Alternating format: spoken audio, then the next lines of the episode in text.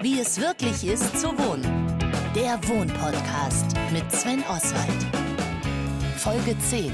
Klimaneutral und energiesparend. Klimaneutral bauen und dann wohnen, das geht. Und ja, das geht auch in einer Stadt wie Berlin. Zum Beispiel in Hohenschönhausen. Ich bin hier in der Schleizer Straße und stehe jetzt vor einem Gebäude mit sehr vielen Wohnungen. Und ich weiß von dem Gebäude, dass es klimaneutral gebaut ist, dass es klimaneutral beheizt wird. Das weiß ich, weil ich mit Fabian Tacke verabredet bin. Er kommt von der Klimagut AG und die hat das Ding quasi erfunden, umgesetzt und hier hingesetzt. Schönen guten Tag, Herr Tacke. Schönen guten Morgen. Herr Tacke, Sie haben mir gerade schon verraten von der Pike auf Ihr Projekt. Und zwar fängt das an mit der Identifikation und dem Kauf des Grundstücks. Warum hier? Weil wir in Berlin nach Grundstücken gesucht haben und hier ein gutes Grundstück gefunden haben, wo wir dachten, das hat Zukunft und es funktioniert und das kann man machen. Das ist jetzt, weiß nicht, ich glaube fünf Jahre her, also schon eine Weile. Damals waren die Preise noch andere als heute. Insofern, heute würde es wahrscheinlich nicht mehr gehen. Nicht mehr gehen heißt, hier was zu bauen oder hier klimaneutral zu bauen?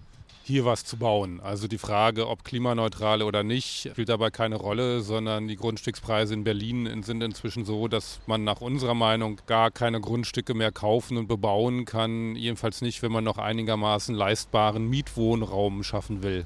Das ist nämlich genau das Problem. Einerseits sagen alle, wir brauchen mehr bezahlbaren Wohnraum. Andererseits steigen die Anforderungen und die Grundstückspreise. Das passt dann irgendwie nicht mehr zusammen. Und wenn dann noch irgendwelche Förderungen wegfallen, so wie es ja auch Anfang diesen Jahres war, dann ist halt richtig schwierig, oder? Genau, also eine Wohnungsneubauförderung hat Berlin zwar, aber die ist so unattraktiv, dass man sie nur nehmen wird, wenn man dazu gezwungen ist, aufgrund bestimmter Umstände. Also die reicht bei weitem nicht aus, um äh, so ein Projekt zu realisieren. Wir haben auf diese Förderung dann auch verzichtet und haben es frei finanziert gemacht. Ich hätte es lieber mit öffentlichen Fördermitteln gemacht, aber das ist einfach grob unwirtschaftlich. Das kann man nicht machen. So, Herr Tacke, jetzt stehen wir hier ja am Fuße des Jahres 2022, aber jetzt gehen wir mal fünf Jahre zurück, als Sie hier angefangen haben. Wie sah es hier rundherum aus? Also ich vermute, die Häuser auf der anderen Straßenseite, die sind schon was älter, die standen schon, oder? Die Häuser gegenüber, die standen schon. Das Haus hier links, ein Ärztehaus, das stand auch schon. Ansonsten war hier weitgehend freies Feld, sah nach ziemlicher Brache Sprache aus. Man hatte von hier aus direkt einen Blick auf die ehemaligen Stasi-Bauten, weil das Wohnungs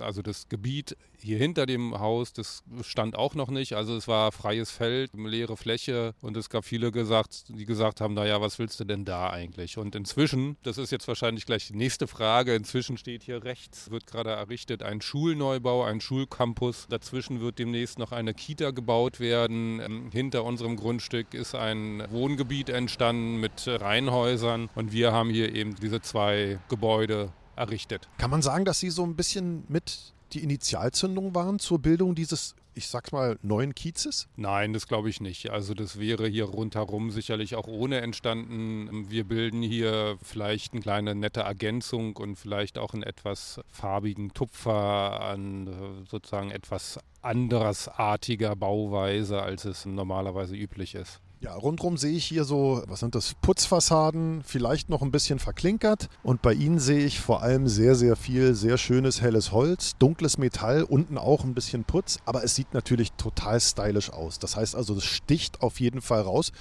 Sind Sie da fünf Jahre später auch noch stolz drauf? Da bin ich sehr stolz drauf. Also wir haben das Haus ja vorwiegend also in einer sogenannten Holz-Hybrid-Bauweise errichtet. Das heißt, das Tragwerk ist aus Beton, aber so wenig Beton wie möglich und dann die nicht tragenden Außenwände, also alles draußen drumherum ist in fertigen Holzmodulen errichtet. Also die wurden in Österreich hergestellt und dann hier nur angeliefert und montiert. Sah ein bisschen aus wie im Legoland, als es montiert wurde wurde. Und ja, das sieht auch nach wie vor sehr schön aus. Im Erdgeschoss die Putzfassaden, da ist Kalksandstein-Mauerwerk dahinter und mit einer mineralischen Dämmung drauf. Also es ist auch nicht das übliche Polystyrol-Wärmedämmverbundsystem, sondern schon auch ein richtiger Baustoff. Da ist so ein Durchgang, da steht Zugang zu den Häusern 61, 61a und so. Dann gehen wir einfach mal von der Straße weg und ich vermute mal, da geht es dann in eine Art Hof beziehungsweise hinters Haus? Genau, also es sind ja zwei Gebäude und zwischen den zwei Gebäuden Gebäuden gibt es einen Hof, der so gestaltet ist, dass sich die Mieterinnen und Mieter da möglichst wohlfühlen und vor allen Dingen natürlich wahrscheinlich die Kinder. Ja, da sehe ich schon. Reckstangen, sehr gut. Da kann man dann Schweinebammel machen. Haben meine Kinder auch immer sehr, sehr gerne gemacht. Und hier nach innen rein eben auch die Balkone und auch gleich, man merkt es, Das ist natürlich gleich deutlich ruhiger. Ne? Ich fange automatisch an zu flüstern, was natürlich Quatsch ist. ja. ja, genau. Hier ist natürlich deutlich ruhiger in der zweiten Reihe, wenn man nicht an der Straße steht. Und wir hoffen, dass sich die Mieterinnen und Mieter hier wohlfühlen. Ja. So, klimaneutral bauen. Nehmen Sie es mir nicht übel, aber wie so ein Diss ist doch unfassbar kompliziert, oder? Nein, das ist nicht unfassbar kompliziert und es wird heutzutage auch immer einfacher. Also es werden ja natürlich Technologien und Systematiken entwickelt, Land auf, Land ab, die dazu führen, dass es eigentlich immer einfacher wird. Und ich muss ein bisschen korrigieren. Also es ist kein klimaneutraler Bau, sondern äh, was wir haben, ist ein klimaneutraler Betrieb beziehungsweise ein klimapositiver Betrieb. Okay, das müssen Sie mir ein bisschen auseinanderpuzzeln, bitte. Weil es geht ja um klimaneutrales Wohnen, das kann ich hier. Genau, hier können Sie klimaneutral beziehungsweise klimapositiv positiv wohnen. Das heißt, wir haben die Energieversorgung, also man muss differenzieren. Das eine ist natürlich der Energieverbrauch eines Gebäudes. Der Energieverbrauch dieser Gebäude liegt etwa 30 Prozent unter dem gesetzlichen Standard. Also das heißt, da sind wir besser, aber also als der gesetzliche Standard. Aber wir haben jetzt nicht den großen Ehrgeiz darauf verwendet, gen Null zu gehen oder dergleichen, also in Richtung Passivhaus. Das ist es nicht. Es ist ein sehr effizientes, energieeffizientes Gebäude, aber eben kein Passivhaus. 30 Prozent gegenüber dem ohnehin schon recht hohen gesetzlichen Standard. So, und dann ist die Frage, Frage, wo kommt denn die Energie her, die da verbraucht wird. Und ich sehe jetzt keine Rechenzentren rundherum, da könnte man schön die Abwärme nutzen.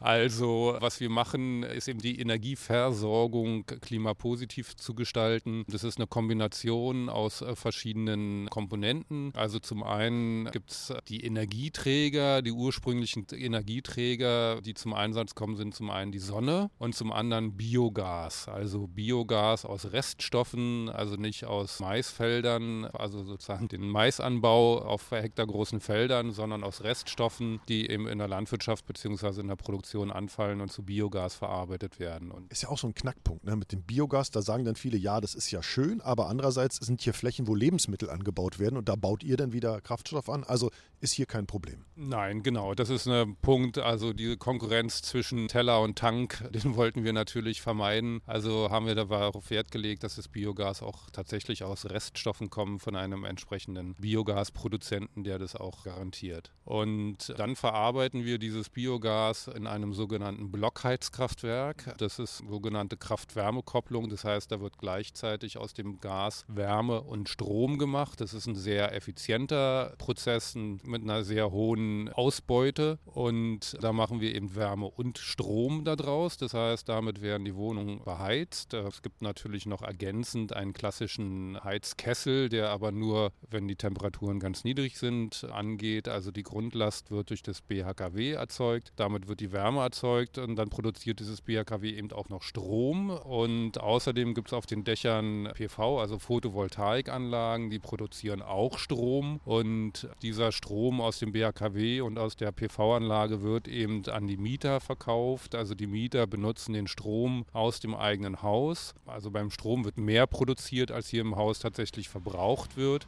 also eine Überproduktion und damit auch eine CO2-Gutschrift erreicht, die CO2, den CO2-Rucksack, den natürlich auch das Biogas mitbringt, äh, wieder ausgleicht bzw. überkompensiert, sodass wir hier im Jahr rechnerisch 17 Tonnen minus CO2 haben. Ja, großartig. Also das ist eine tolle Idee.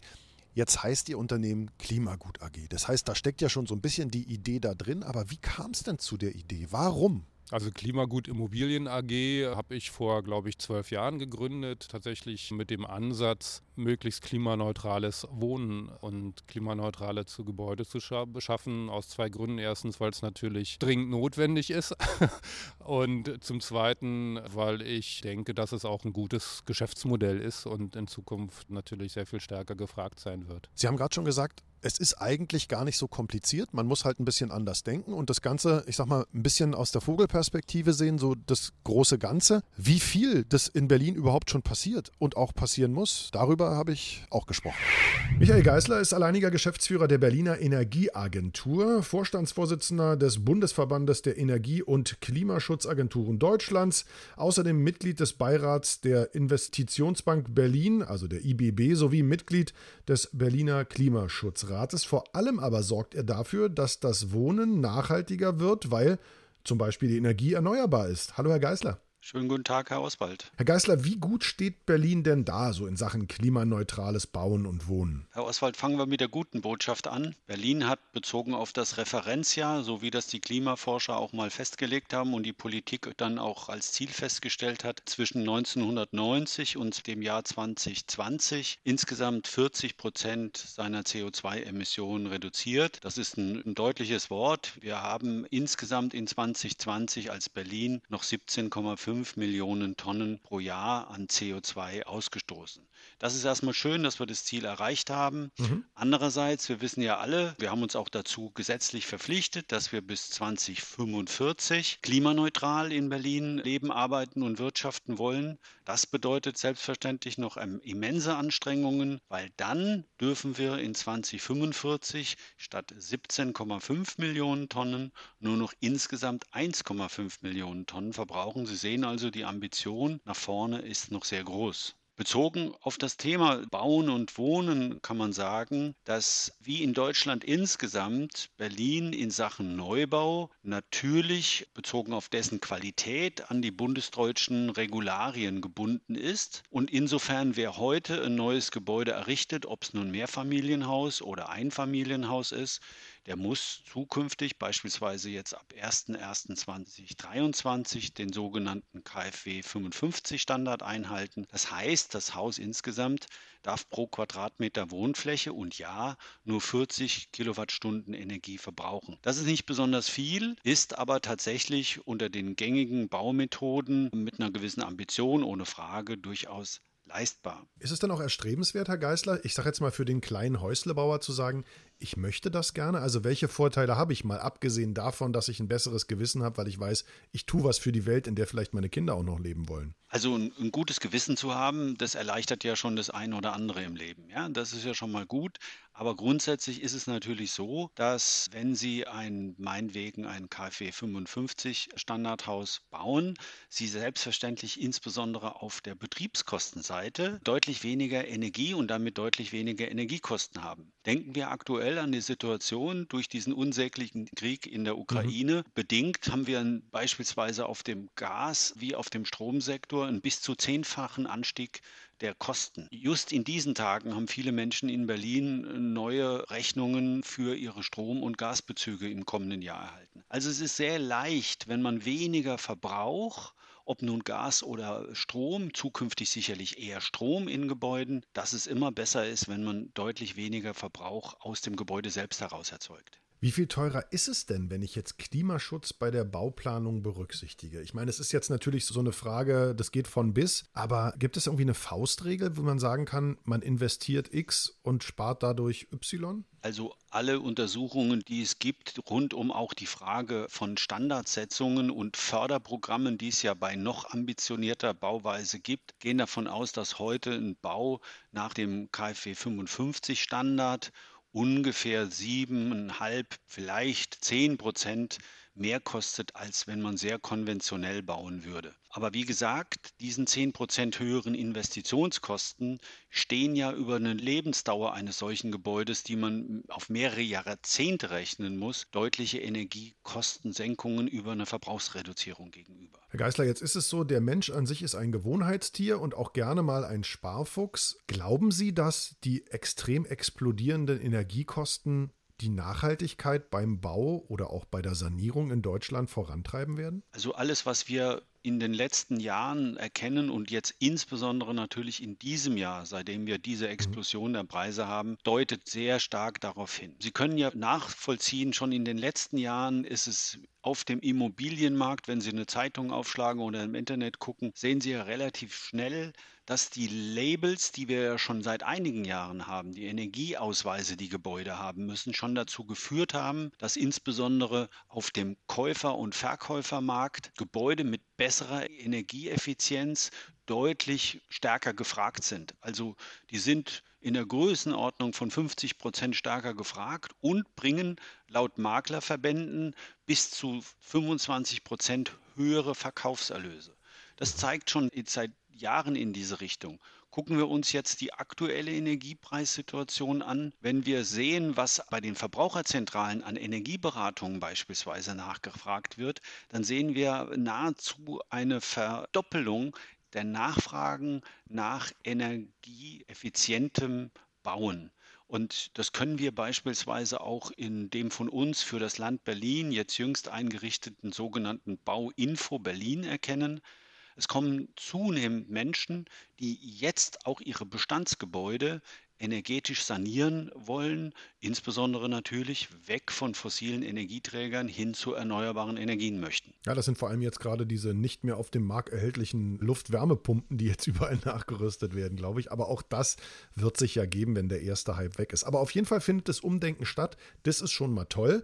Sie sind absoluter Profi, Herr Geisler. Wie würden Sie bauen? Also ich meine, KfW 55 ist Pflicht, KfW 40 ist ein Standard für, ich sag mal, ambitionierte Menschen bis vor kurzem, leider nur bis vor kurzem auch noch ganz gut gefördert. Aber es geht ja noch viel mehr. Es geht ja auch quasi Nullenergie oder sogar Minusenergiehäuser. Was würden Sie empfehlen? Also grundsätzlich würde ich, ob Profi oder nicht, ich würde zunächst mal mit einer Sache wirklich grundlegend beginnen und würde mir sehr gute Gedanken machen, wie groß eigentlich mein Raumbedarf ist. Wir haben mhm. über den letzten Jahren gesehen, dass Menschen in einer bestimmten Lesensphase möglicherweise auch zu groß und zu viel bauen. Die umbauten Flächen sind gestiegen. Jeder, der ein bisschen über den Tag hinausdenkt, kann möglicherweise auch sich bei einer geschickten Bauplanung hohe Anteile seiner Investitionskosten einfach per Menge sparen. Wenn Sie sich einfach mal vergegenwärtigen, in den letzten 20 Jahren haben sich die Kosten des umbauten Raums verdoppelt. Wer in Berlin heute ein Gebäude errichtet, meinetwegen ein Familienhaus, der liegt mindestens bei 2200 Euro pro Quadratmeter ohne Grundschutzkosten. Also es macht Sinn, an dieser Stelle schon mal anzusetzen. Dann würde ich mir sehr gute Gedanken machen, wenn ich ein Grundstück erwerben würde und ein Gebäude darauf für mich und meine Familie beispielsweise errichten würde. Was hat das Grundstück für eine Lage, insbesondere auch für eine Ausrichtung? Denn Natürlich würde ich äh, bei dieser Gebäudeart immer an eine Photovoltaikanlage, also zur eigenen Stromerzeugung oder zu äh, Stromspeicherung etc. dann im Keller nachdenken. Der nächste Punkt, den ich für wichtig halte, ist die Materialauswahl. Viele Leute gehen ja heute aus guten Gründen auch schon Richtung Holzbauweise. Auch das wäre in Abstimmung mit dem, was ich mir als Dämmstandard wünschen würde, eine wichtige Größe. Beim Dämmstandard würde ich tatsächlich versuchen, mindestens die KfW 55 Standard einzuhalten. Gegebenenfalls macht das auch Sinn, den KfW 40 Standard, der nochmal eine deutliche Verbrauchsreduzierung darstellt, zu nehmen. Wenn dagegen natürlich die entsprechenden Fördermittel, die die Bundesregierung dazu ja aufgelegt hat, attraktiv und dauerhaft zur Verfügung stehen. Und last not least würde ich mir über die Energieversorgungsart große Gedanken machen. Alles, was sozusagen den Verbrauch reduziert, ist die eine Sache, aber dann diesen Energieverbrauch möglichst ortsnah selbst zu erzeugen, ist eine gute Sache. Photovoltaik habe ich genannt. Beim Neubau heute der äh, Niedrigenergieweise entsteht, ist sicherlich eine zukünftig die Nutzung von Wärmepumpen, elektrischen Wärmepumpen mehr oder weniger Standard. Ich glaube, dort würde ich wahrscheinlich auch landen. Und last not least noch einen kleinen Punkt, den ich allerdings für wichtig halte, habe ich im Moment tatsächlich in dem von mir bewohnten Altbau auch gemacht. Ich würde auf meinem Grundstück, ob groß oder klein, wie auch immer, darauf achten, dass das halt tatsächlich auch der Klimaanpassung, die wir ja in Berlin und in Europa insgesamt tatsächlich schon erleben, gerecht wird. Möglicherweise eine Fassadenbegrünung vorsehen, auf jeden Fall eine gute Versickerung auf dem Grundstück zulassen, um dann natürlich auch ein ordentliches Mikroklima auch rund um das Gebäude darstellen zu können. Und es sieht auch noch viel schöner aus als diese hässlichen Steingärten und der ganze Schotter. Herr Geißler, vielen Dank für die tollen Tipps und für das spannende Gespräch. Herzlichen Dank Ihnen, Herr Oswald. Viel ist möglich, wenn man es richtig denkt, wie zum Beispiel mit einem Blockheizkraftwerk. Also wenn ich Blockheizkraftwerk höre, denke ich, das Ding ist so 10 mal 10 Meter groß, so ein Betonbunker. Jetzt sind wir aber drin quasi und es ist ein Raum, naja, der ist irgendwie 4 mal 6 Meter groß und da drin steht eine schwarze Kiste. Und das ist es? Das ist es, die schwarze Kiste ist es. So ein Blockheizkraftwerk muss man sich vorstellen oder ist äh, tatsächlich quasi wie ein Automotor, also ein Verbrennungsmotor Und dieser Verbrennungsmotor, der eben mit Gas betrieben wird und nicht mit Benzin, der treibt einen Generator an und der Generator erzeugt Strom und die Abwärme des Motors wird eben zum Heizen benutzt. Das ist eigentlich wie beim Auto. Also die ersten BHKWs, ich erinnere mich vor 30 Jahren, waren tatsächlich Serienmotoren, Ford-Motoren. Und das, was beim Auto eben zum Heizen des Innenraums benutzt wird, wird hier zum Heizen des Hauses benutzt. Und das, was beim Auto an die Lichtmaschine erzeugt den Strom beim Auto, hier ist es, nennt es sich dann Generator und der erzeugt den Strom. Und insgesamt ist das dann eben ein sehr effizienter und auch eigentlich nicht so neuer Prozess. Also das gibt es schon eine ganze Weile und das ist jetzt nicht... Das, das ist kein Hexenwerk. Ist kein Hexenwerk. Keine Rocket Science, wie man so schön sagt. Nein, genau. Nicht das Rad neu erfunden. Aber es kostet Geld. Ne? Also so ein Blockheizkraftwerk ist eine zusätzliche Investition in eine Immobilie, die man baut, oder? Natürlich, also es ist eine Investition, es kostet mehr Geld und das muss man wollen. Und also äh, ich meine, inzwischen gibt es ja auch die Verpflichtung, das war zu, als wir hier angefangen haben, gar nicht, noch gar nicht der Fall, aber inzwischen gibt es ja auch die Verpflichtung bei Neubauten, ich glaube 60 Prozent des Anteils der Wärmeversorgung aus erneuerbaren Energien zu machen. Also inzwischen ist es auch Pflicht, sich diese Gedanken zu machen und zu gucken, wie man das realisiert. Also insofern kann man machen. Ja, und Sie waren halt Early Adopter, haben jetzt den Wettbewerbsvorteil, dass Sie jetzt eben schon genau wissen, wie es funktioniert. Genau, jetzt machen wir die Kiste mal auf. Die ist natürlich schallisoliert. Ne? Ah ja. Und da, ah, jetzt hört man es auch. Also ich bin jetzt kein Autofachmann, aber das ist sogar Ford. Ja? Also es sieht aus wie ein ganz normaler Automotor, mehr oder weniger. Also ich, wie gesagt, ich bin kein Profi. Mittlerweile sind Automotoren ja eine Plastikkiste. Ja, und der läuft jetzt rund um die Uhr? Der läuft, soweit ich es weiß, rund um die Uhr. Also ich bin jetzt auch nicht der Techniker und ich bin ja auch nicht der Betreiber. Also Aber Sie zahlen ja die Rechnung, wenn er irgendwann nicht mehr läuft. Insofern ähm, läuft noch, ja? Wir arbeiten ja mit, mit Betreiber zusammen, mit der Berliner Energieagentur.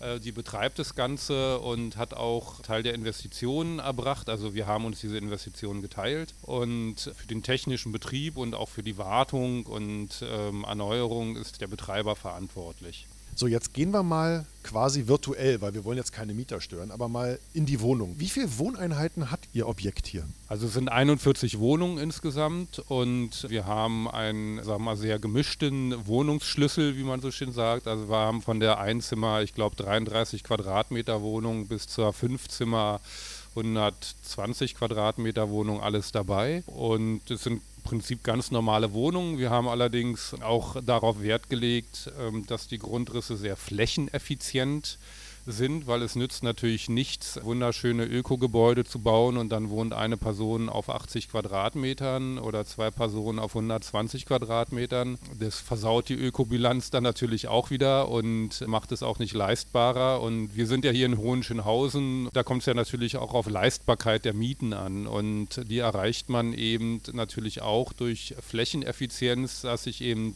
drei Personen Haushalt auf 80 Quadratmetern gut wohnen kann ja, sodass man einen guten Schnitt auch pro Person hat und nicht durch Flächenverbrauch die Ökobilanz wieder kaputt macht.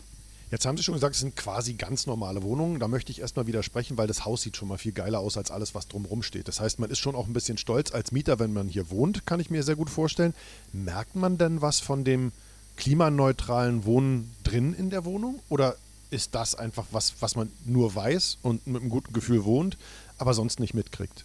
Nein, also ich glaube, das kriegt man jetzt in den Wohnungen nicht. Die Wohnungen sind insofern recht konventionell. Da sind ganz normale Heizkörper drin und es gibt jetzt auch keine großartige maschinelle B- und Entlüftung, sondern die Lüftung, Zuluft funktioniert über die Fenster, die Abluft funktioniert zentral über die Bäder und es gibt jetzt keine smarte Steuerung oder irgendwelche großartigen technischen Gimmicks, mit denen sowieso kein Mensch zurechtkommt, weil, seien wir ehrlich, die meisten Menschen haben, glaube ich, noch nicht mal verstanden, wie ihr Thermostat an der Heizung funktioniert. Und da haben wir uns sehr stark beschränkt und haben uns auf die Basics konzentriert. Und insofern sind die Wohnungen ganz normale Wohnungen, schöne Wohnungen, helle Wohnungen, freundliche Wohnungen, aber ganz normale Wohnungen. Und bezahlbare Wohnungen, haben Sie gerade gesagt. Muss hier in Hohenschönhausen sein. Was muss ich denn investieren für so eine Wohnung, so roundabout? Also die billigste Wohnung oder die preiswerteste Wohnung kostet 530 Euro. Die teuerste Wohnung kostet 1520 Euro warm, brutto alles. Also 1500 Euro für die größte Wohnung. Ja, da zuckt in Berlin keiner mehr zusammen. Ne? Und gerade nicht, wenn es so schön ist und dann auch noch klimaneutral. Genau, also die Klimaneutralität merken die Mieterinnen und Mieter dann natürlich erst an ihrer Abrechnung, äh, beziehungsweise wenn dann auch die CO2-Bilanz kommuniziert wird.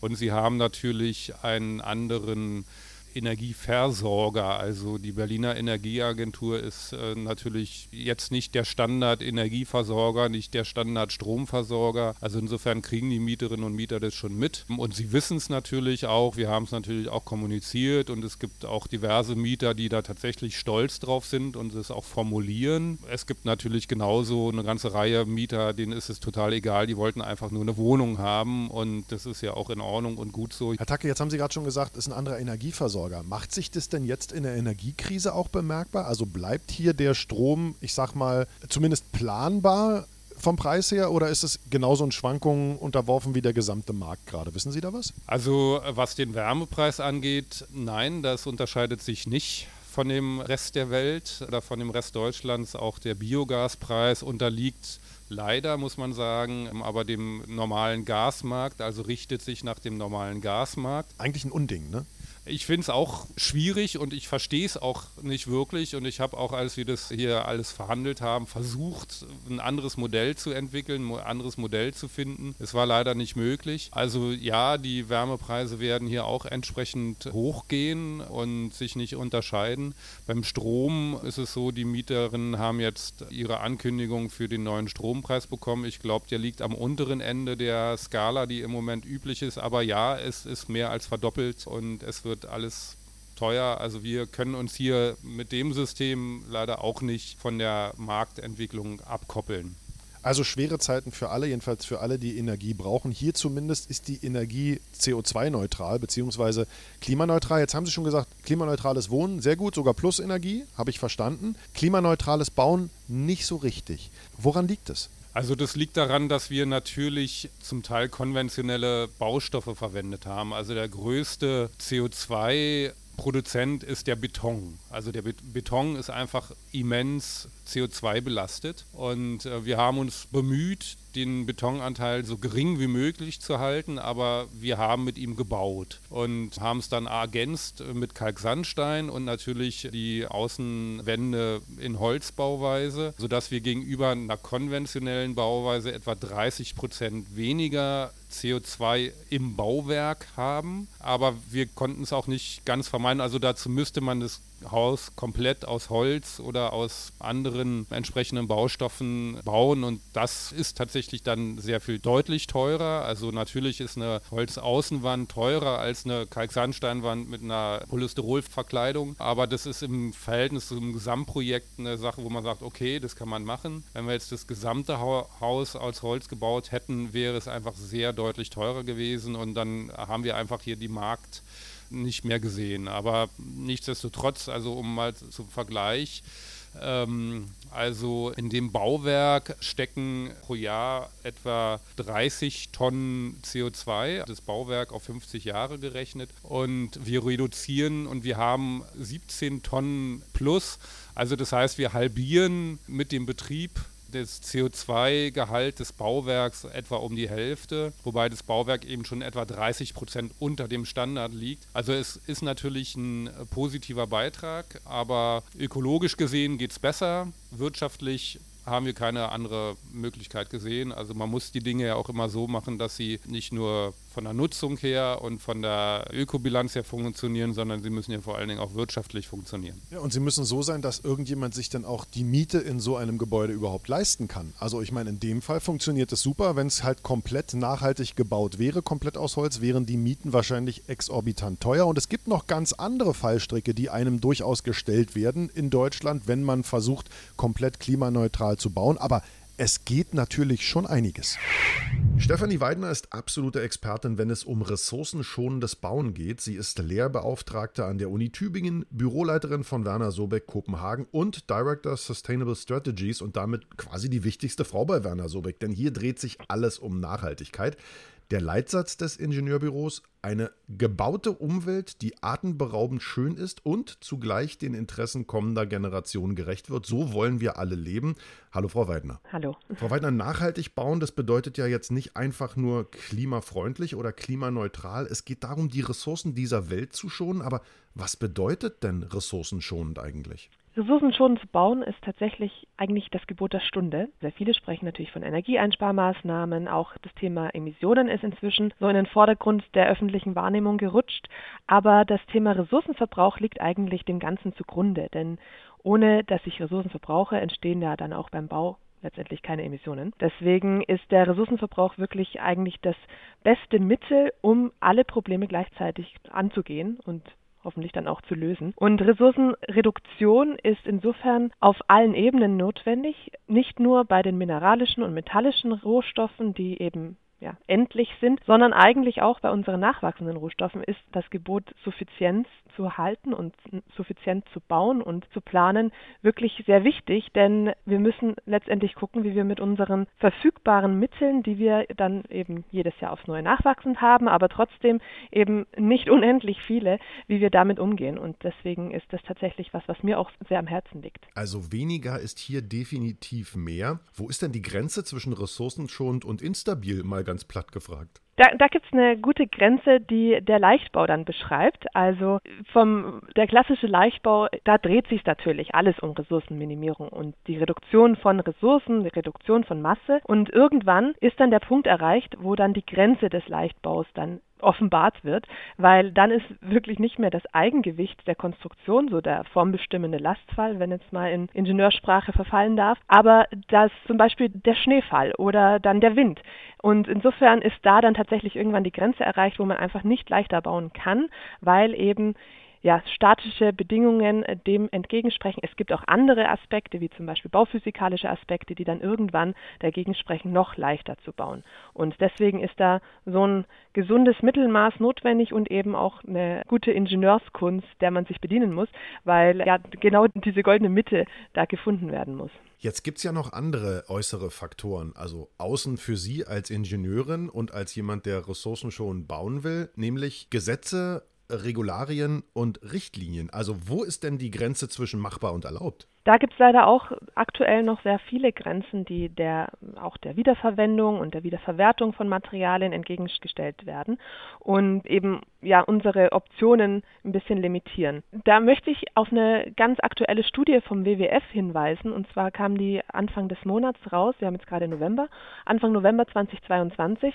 und da hat der WWF tatsächlich mal geguckt, wie viele Maßnahmen denn wirklich notwendig wären, um diese Thematik der Wiederverwertung Sanierung und des kreislaufgerechten Bauens umzusetzen. Und die haben herausgefunden, dass da sehr viele Maßnahmen tatsächlich eigentlich kaum oder nur geringfügige Aufwendungen auf politischer Seite bedeuten würden, die eigentlich relativ einfach umzusetzen wären. Also ich habe da mal so ein paar Punkte rausgesucht. Zum Beispiel ist, wenn man eine verpflichtende Abrissgenehmigung einfach einführen würde. Das wäre in der Muster- und der Landesbauordnung zu verankern. Das ist jetzt nichts, was Jahrzehnte dauern würde, sondern das könnte man tatsächlich sehr zeitnah angehen und auch mit relativ mhm. wenigen Mitteln. Auch eine Ökobilanzierung, Lebenszyklusanalyse verpflichtend in den Planungsprozess zu integrieren und zu verlangen, das wäre auch durch einen Verweis im Gebäudeenergiegesetz zum Beispiel lösbar. Also sehr einfach. Und auch ein Rückbaukonzept vorlegen zu müssen, auch sowas wäre in der Musterbauverordnung einfach zu integrieren. Und insofern, da gäbe es schon Maßnahmen, die auf politischer Ebene, auf regulatorischer Ebene eben ergriffen werden könnten, die gar nicht so kompliziert wären und die man wirklich auch schnell ergreifen könnte, wenn man will. Hm. Das gilt dann natürlich alles für neu gebaute Gebäude. Also hier jetzt, ich mal im Großraum Berlin, da steht ja auch viel altes Zeug, da weiß man ja noch nicht mal so richtig, was ist da eigentlich verbaut. Also ich habe gerade kürzlich hier selber unser Badezimmer machen lassen dürfen, sanieren lassen dürfen. Das Haus steht erst seit, naja, 20 Jahren und trotzdem was für alle eine Überraschung, was denn so in den Wänden drin ist, ne? weil es steht ja, glaube ich. Da war übrigens leider sehr wenig drin, also zumindest in den Innenwänden. Kein Wunder, dass in unserem Holzhaus das so laut ist. Egal, Spaß beiseite. Das Problem sind ja auch die Bestandsimmobilien. Das heißt also, da wird es wahrscheinlich deutlich komplizierter irgendwie rauszukriegen, wie man die dann eventuell wirklich, naja, weiterverwerten kann, beziehungsweise da einen Kreislauf draus machen kann. Und wenn man so weitere Gesetze und Auflagen macht, dann haben natürlich auch alle, die sich mit Bauen beschäftigen, immer gleich die große Sorge, jetzt wird es noch komplizierter und jetzt wird es noch teurer. Ist es denn teurer, ressourcenschonend zu bauen oder ist es am Ende günstiger, weil man ja weniger braucht? Ja, das ist eine gute Frage und die steht natürlich bei sehr vielen oder bei den allermeisten Bauprozessen immer an erster Stelle. Wie viel wird es denn letztendlich kosten? Man kann schon sagen, dass man, je nachdem, wie komplex das Gebäude ist, wenn man eine Wiederverwendung der existierenden Bausubstanz sich vornimmt, also eben ja grundlegend saniert, das ganze Gebäude transformiert, vielleicht auch für eine neue Nutzung transformiert, dann ist man meistens nicht viel günstiger dabei, obwohl man viele Ressourcen spart. Und das kommt einfach daher, dass die Planungsprozesse sind deutlich aufwendiger, auch das, das Bauen letztendlich selber. Man muss viel vorsichtiger rückbauen. Man muss dann auch, ja zum Beispiel, wir haben das in einem Projekt in Nürnberg bei The Q, wo wir auch dann Lichthöfe in die Gebäudesubstanz einbrechen müssen und einschneiden müssen. All sowas erfordert natürlich sehr viel Feinarbeit und sehr viel viel mehr Detailtiefe, als jetzt einen Neubau zu planen und umzusetzen. Insofern, da ist tatsächlich der Kostenfaktor so, dass man nicht günstiger rauskommt, aber jetzt auch nicht wesentlich viel schlechter. Also das ist ja immer das Problem, wenn es um nachhaltig Bauen geht oder auch um umweltschonendes Bauen, sage ich es jetzt mal äh, allgemein dass alle denken, es ist so viel teurer, als einfach einen Betonklotz hinzustellen. Genau. Ist es ja gar nicht unbedingt. Muss es nicht zwangsläufig sein, nein. Also man kann auch tatsächlich in der Planung, jetzt wenn wir mal von einem Bestandsgebäude auf einen Neubau gehen, wenn wir eine Neubauplanung haben, auch da gibt es planerische Methoden und Mittel, deren man sich bedienen kann als Architekt und Architektin. Zum Beispiel eben einfach trennbare Bauteile planen und dann auch ausführen lassen. Dass, dass wir hier ähm, die Lebenszyklusphasen der einzelnen Materialien, wie sie geschichtet sind in den Bauteilen, berücksichtigen und dementsprechend auch planen. Für einen Umbau planen, für einen seriellen Rückbau mit Rückbaukonzepten und so weiter. Das wäre das eine. Und das andere ist auch, dass man unbedingt davon abkommen muss, nur die Anschaffungskosten, die am Anfang eines Bauvorhabens stehen, zu betrachten, sondern zwingend den Blick aufweiten muss auf den gesamten Lebenszyklus. Also nicht nur auf die ersten fünf Jahre, sondern bitte gerne auf 20, 40, 60 Jahreszyklen, weil erst dann werden oftmals die Vorteile, die von nachhaltigeren und qualitätsvolleren Materialien kommen, dass sie eben besser reinigbar sind, dass sie länger halten, dass sie einfach einfacher auch austauschbar sind, die kommen dann erst zutage und zählen dann im gesamten Lebenszyklus wiederum in die Kosten positiv mit ein. Frau Weidner, jetzt haben Sie ja schon gesagt, wir reden von Leichtbauweise. Es geht darum, Ressourcen schon zu bauen. Ich habe gerade schon gesagt, ich wohne in einem Holzhaus, also es ist ein Ständerwerkhaus und ich wohne da ganz bewusst, weil ich dieses Wohnklima liebe, habe aber von vielen Leuten gehört, ah ja, nicht Stein auf Stein, hält doch nicht so lange, ist doch nichts. Was würden Sie so Häuslebauern und ich sag mal Einfamilienhausbesitzer entgegenschalmeien, um zu sagen, Leute, ihr müsst da umdenken, beziehungsweise verlasst euch mal auf diese Bauweise? Weil ich meine,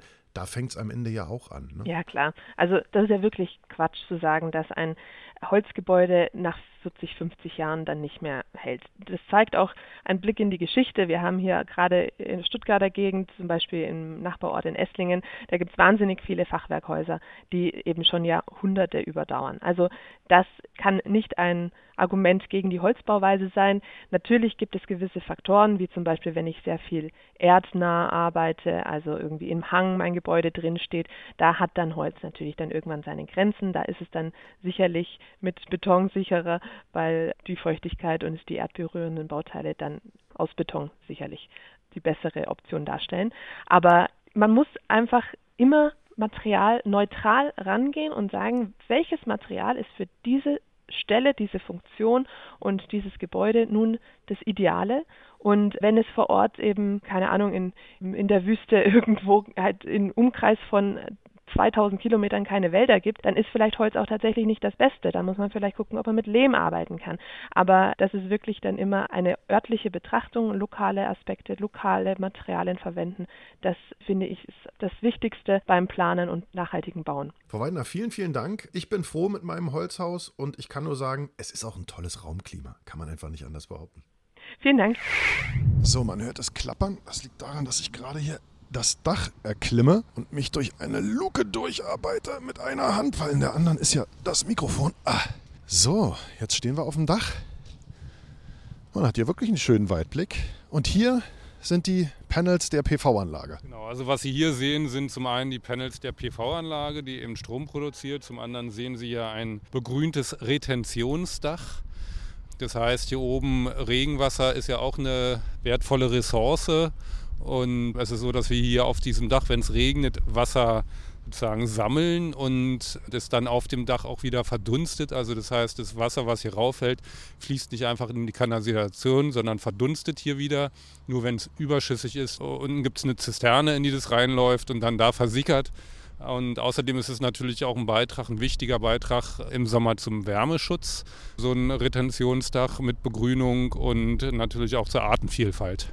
Ja, es sind Bodendecker, wie es so schön heißt, die hier drauf sind und Moose und ein bisschen Gräser. Das simuliert so ein bisschen eine feuchte Wiese, ne? So die, die ich sonst hätte. Das heißt also, wenn es regnet, dann bleibt es hier und irgendwann verdunstet es dann. Gut, wenn es zu viel wird, läuft es ab. Artenvielfalt deshalb, weil natürlich viele auch Insekten hier oben sind und auch Vögel, vermute ich, ne? Genau. Wir haben auch im Garten einen Teil der Außenflächen haben wir als äh, Wiese, nicht als Rasen angelegt. Also Rasen, Monokultur, Wiese, bunte Wiese, ja, um eben auch einen Beitrag zum Insekten oder gegen gegen das Insektensterben und so weiter und so fort zu leisten.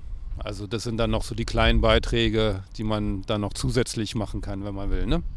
Jetzt haben Sie hier ein Objekt, 41 Wohnungen mit Mietwohnungen. Ist es für den, ich sag mal, Otto-Normalverbraucher, na wohl, es ist ja kein Otto-Normalverbraucher, aber sagen wir für den Häuslebauer, ist es für den sinnvoll, auch zu sagen, hey, ich baue und lebe klimaneutral? Ist das überhaupt umsetzbar heutzutage? Auf jeden Fall. Also ich glaube, das ist auch inzwischen relativ einfach umsetzbar und da gibt es natürlich äh, Konzepte und eine Menge Beratung und auch eine Menge Unterstützung, eine Menge Fördermittel, die man dafür nutzen kann. Wie immer, man muss es wollen. Man kann natürlich Standard machen und wenn man was anderes als Standard haben will, dann muss man es wollen. Aber dann gibt es da eine Menge Möglichkeiten und kann man da eine Menge machen und ich glaube, es ist auch äh, zum eigenen Vorteil, weil wie wir jetzt sehen in der Energiekrise, ist es ja für viele, die das schon länger machen, sind jetzt im Vorteil. Ja? Also die schon länger auf erneuerbare Energien gesetzt haben und so weiter und so fort, sind jetzt im Vorteil. Es war schon immer die Rede davon, dass das irgendwann mal ein Problem sein wird. Jetzt ist es ein Problem und spätestens jetzt sollte eigentlich jeder verstehen, worum es geht und anfangen, dann auch selber was zu machen.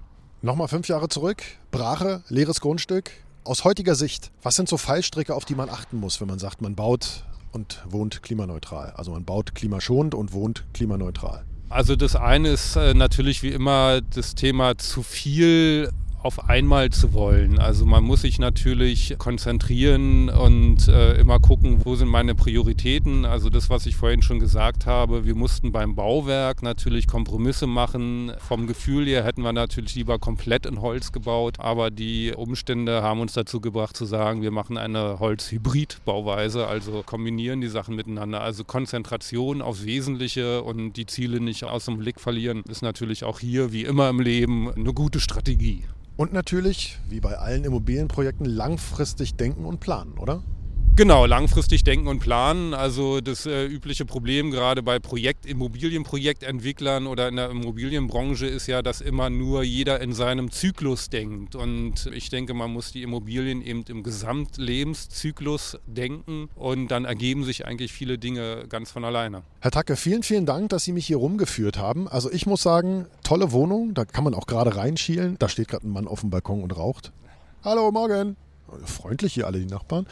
Sieht total gemütlich aus. Also ist jetzt nicht wirklich mein Kiez, weil ich komme eher so aus dem Süden, aber ich könnte mir super vorstellen, hier zu wohnen. Wie ist das mit der Mietergemeinschaft? Sind die hier alle cool miteinander oder ist es so wie überall, manche kennen sich, manche nicht? Also es ist prinzipiell so wie immer. Wir haben darauf geachtet, dass wir hier eine gute Mischung haben. Also sowohl bei den Wohnungsgrößen als auch dann bei den Haushalten, bei den Haushaltsgrößen, als auch Altersstruktur, Herkunftsstruktur. Also da haben wir auf eine gute Mischung geachtet und wir hoffen, dass sich die Mieter auch dank des Hofes gut miteinander anfreuen. Wir haben letztes Jahr ein Hoffest hier veranstaltet. Das war ganz gut besucht. Aber natürlich, wie immer, gibt es einen Teil der Menschen, die interessieren sich dafür und einen Teil nicht. Und es wird auch niemand gezwungen. Wer Bock hat, mit den Nachbarn was zu machen, kann sich auf dem Hof treffen. Wer keinen Bock hat, bleibt einfach in so einer Wohnung und lässt die Jalousien runter. Wer seine Ruhe haben will, kann die hier auch haben. Und ich lasse Sie jetzt in Ruhe, beziehungsweise wahrscheinlich wieder an den Planungstisch für die nächsten klimaneutralen Projekte, die Sie mit der Klimagut AG in Angriff nehmen, oder? Genau, wir arbeiten an weiteren äh, Projekten. Im Moment geht es um serielle Sanierung von Plattenbauten. Das ist das nächste Thema, was wir gerade angehen. Also weniger Neubau, sondern Sanierung von Altbauten. Gerade die Plattenbauten ist natürlich von der Masse, von der Zahl ein großes Problem oder ein großes Thema. Da ist viel noch offen und noch nicht bearbeitet. Wenn Sie sich hier mal umschauen, durch Hohenschönhausen fahren, werden Sie feststellen, auch hier gibt es noch einen Haufen Plattenbauten, die energetisch noch nicht ertüchtigt sind. Da arbeiten wir als nächstes dran. Dabei viel Erfolg und vielen Dank. Gerne, schönen Tag noch.